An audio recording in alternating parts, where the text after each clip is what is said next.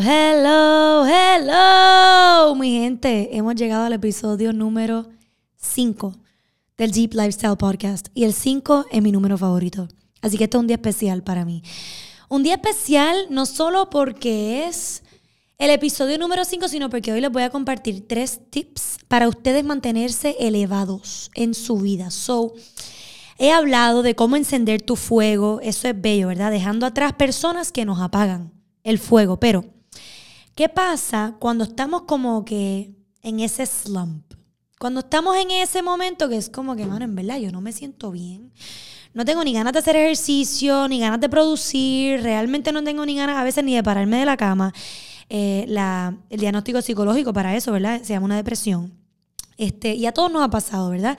Quizás no hemos ido a tratarnos a un psicólogo, pero podemos estar de acuerdo que a veces no nos levantamos sintiéndonos de la mejor actitud. Y yo les quiero compartir con ustedes los tres hábitos, las tres cosas que me hacen a mí como que prender esa llamita de nuevo, decirme, ok, no pasa nada, reconozco que estoy deprimida, que no me siento tan bien, pero yo voy a tomar este primer pasito y no es ir a una clase de ejercicio, hacer el high intensity interval training o el CrossFit más brutal. No es así. Son como que literalmente el primer paso para empezar a sentirte mejor, para empezar a montarte en la positiva. So, el primero, recoger tu cuarto. Recoge el cuarto, limpia las sábanas, a mí me ayuda a veces como declutter, literalmente votar o donar, preferiblemente donar o darle otro uso, ya sea regalándoselo a una amiga, a tu mamá, a tu hermanita de juguete, you get the deal. Decluttering, limpiando las sábanas y a mí me gusta personalmente comprar sage y palo santo y yo siento más que cualquier eh, creencia que pueda tener el sage o el palo santo es literalmente un simbolismo. Tú ver el humo te ayuda a sentir como que, ok, Voy limpiando, voy soltando y voy sintiéndome más liviana. Así que eso es lo primero, mi gente. Tus alrededores dictan tu interior. Igual que tu interior dicta tu exterior. Así que si tú no sabes cómo limpiar el interior, si no sabes cómo bregar con esa tristeza en este momento, and that's totally, totally fine, pues empieza por el exterior. Limpia el cuarto, limpia la casa, compra unas flores. ¿Entiendes? Que esos alrededores tuyos se empiecen a ver llamativos, que te llame la atención estar en tu cuarto, estar en tu entorno. Ese es el primer consejo, que realmente puede sonar quizás un poco bobo y simplístico, pero ayuda un montón, especialmente lavar la sábana. Segundo, levantarte para ver el amanecer en la playa. Ok, perdón si no vives cerca de una playa, pero yo solo puedo compartirles lo que me ayuda a mí, lo que yo he hecho en esos momentos de tristeza y son esos pequeños pasitos que me llevan a estar más positiva en mi vida, en un momento en donde el positivismo se me está haciendo un poco difícil encontrarlo. Les comparto una anécdota eh, que lo he mencionado anteriores veces, pero siento yo que cuando uno se deja de una pareja, un momento tan grande de aprendizaje, y por eso es que les quiero compartir esto. Yo, al dejarme de una pareja, una vez, a mí me dio intuitivamente con levantarme temprano, literalmente temprano, o sea, a las seis y media yo estaba despierta, a las siete ya yo estaba en la playa.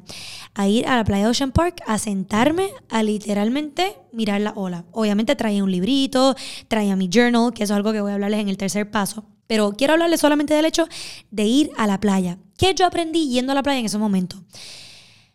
Aprendí primero simplemente viendo el movimiento de las olas y enfocándome en eso, ¿verdad? Esa era mi meditación. Yo estaba con los ojos abiertos, mirando el mar, sintiendo la brisa, escuchando las olas.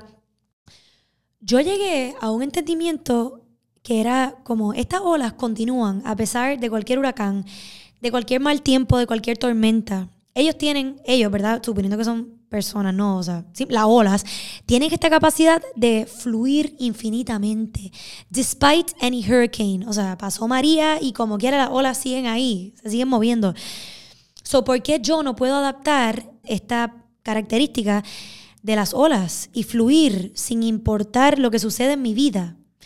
So, eso fue algo bien bonito que entendí, me dio tanta paz en el momento, porque cuando uno se deja de alguien, uno piensa que el mundo se te cae encima y de repente llegar a este entendimiento de, mira, si la ola sigue su trayectoria después de un huracán categoría 5, tú también puedes seguir tu trayectoria, porque vas a conocer a más gente y, vas algún día alcanzar la paz, quizás a través de ver el amanecer en la playa en esta ola.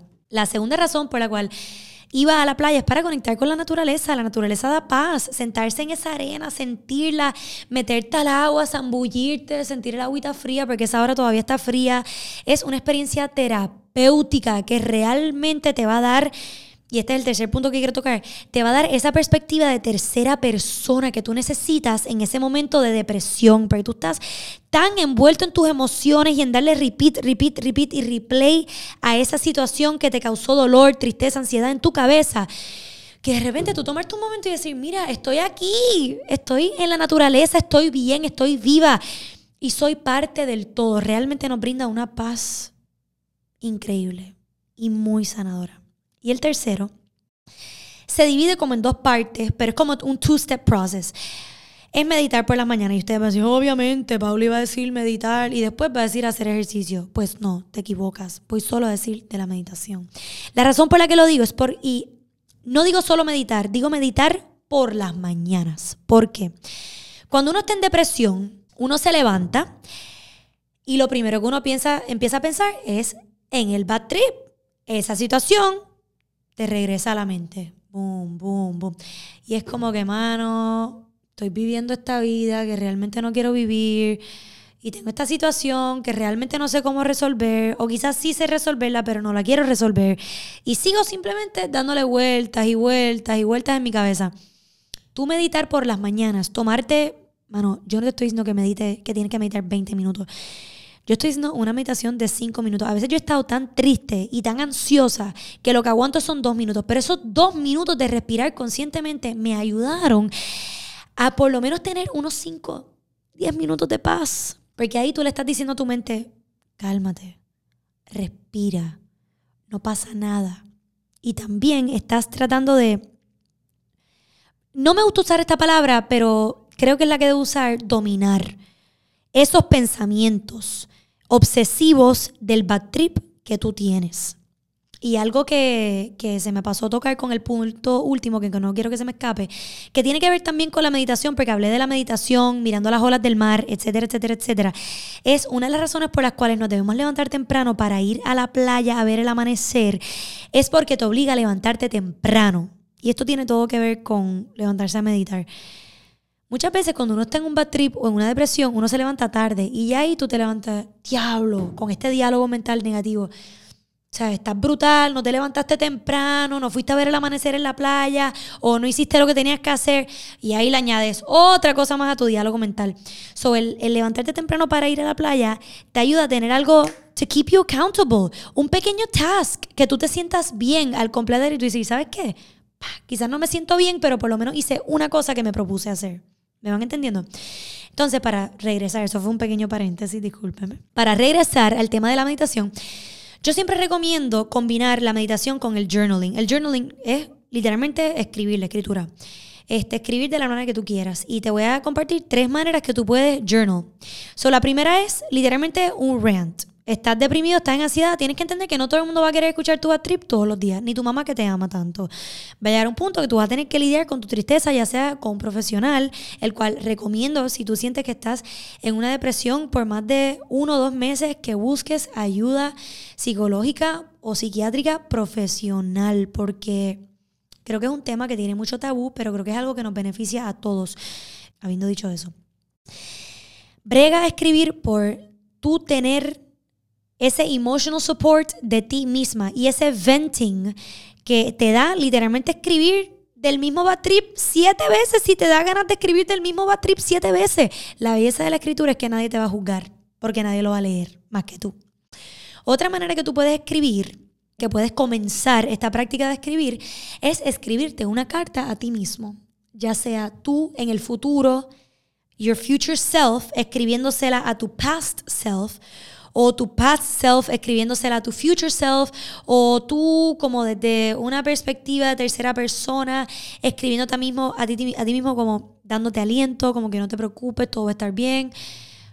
Pónganse creativos con esto, pero escribiéndote una carta a ti mismo. Y la tercera manera que puedes comenzar a journal es escribiéndole una carta a alguien o a esa persona que te haya causado la tristeza o el bad trip. Literalmente ranting. Ustedes no saben lo sanador, que es eso. Y después brega también quemar esa carta.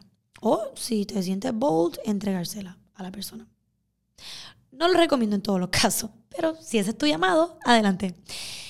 Y quiero terminar este podcast habiéndoles dicho todas estas, estos tres tips que ustedes pueden hacer para como prender esa llamita y comenzar este ciclo de hábitos positivos cuando uno está deprimido, en ansiedad o en un bad. Te hago la siguiente pregunta.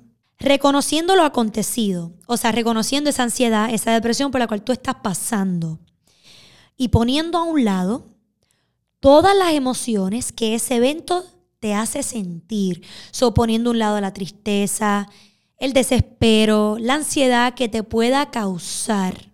Te pregunto para que te preguntes, ¿estoy causando yo mismo con mis pensamientos obsesivos mi propia tristeza? Las dejo con esa, mi gente.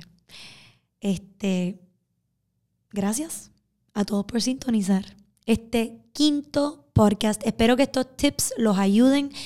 Realmente me senté, medité por 20 minutos a preguntarme qué yo realmente necesito para empezar a encender esa llamita y desatar esta cadena de hábitos positivos. Así que espero que les ayude. Como siempre, en confianza, me pueden escribir por mi Instagram con feedback del podcast. Eh, con recomendaciones, con tips, con otras preguntas que te haya causado esto que escribí en confianza, mi gente. Así que les deseo a todos un bello martes. Chao.